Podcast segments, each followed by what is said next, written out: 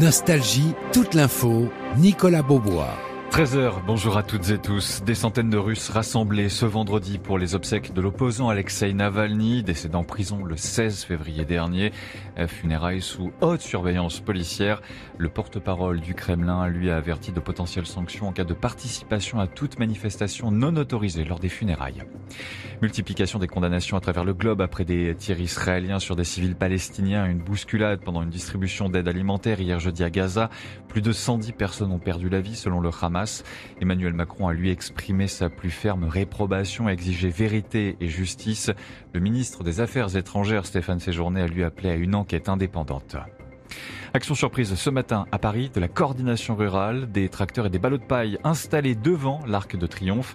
Les forces de l'ordre ont, elles, procédé à 66 interpellations lors de cette action. J'ajoute qu'une trentaine de tracteurs de la coordination rurale sont installés sur la place d'armes du château de Versailles. Notez qu'ils ne bloquent pas l'entrée du château. Ce chiffre à présent, un milliard dans le monde, un milliard de personnes, enfants et ados compris, désormais touchées par l'obésité selon une estimation publiée ce vendredi, alors que la journée mondiale de lutte contre l'obésité se déroulera, elle, le 4 mars prochain. Le début ce soir de la 24e journée de Ligue 1 de football. Monaco-Paris, coup d'envoi à 21h. Et puis le tournoi Destination de rugby. Les deuxièmes lignes, Thibaut Flamand, Emmanuel Méafou, ainsi que le de midi d'ouverture, Antoine Astoy, appelé par Fabien Galtier pour préparer la rencontre au Pays de Galles.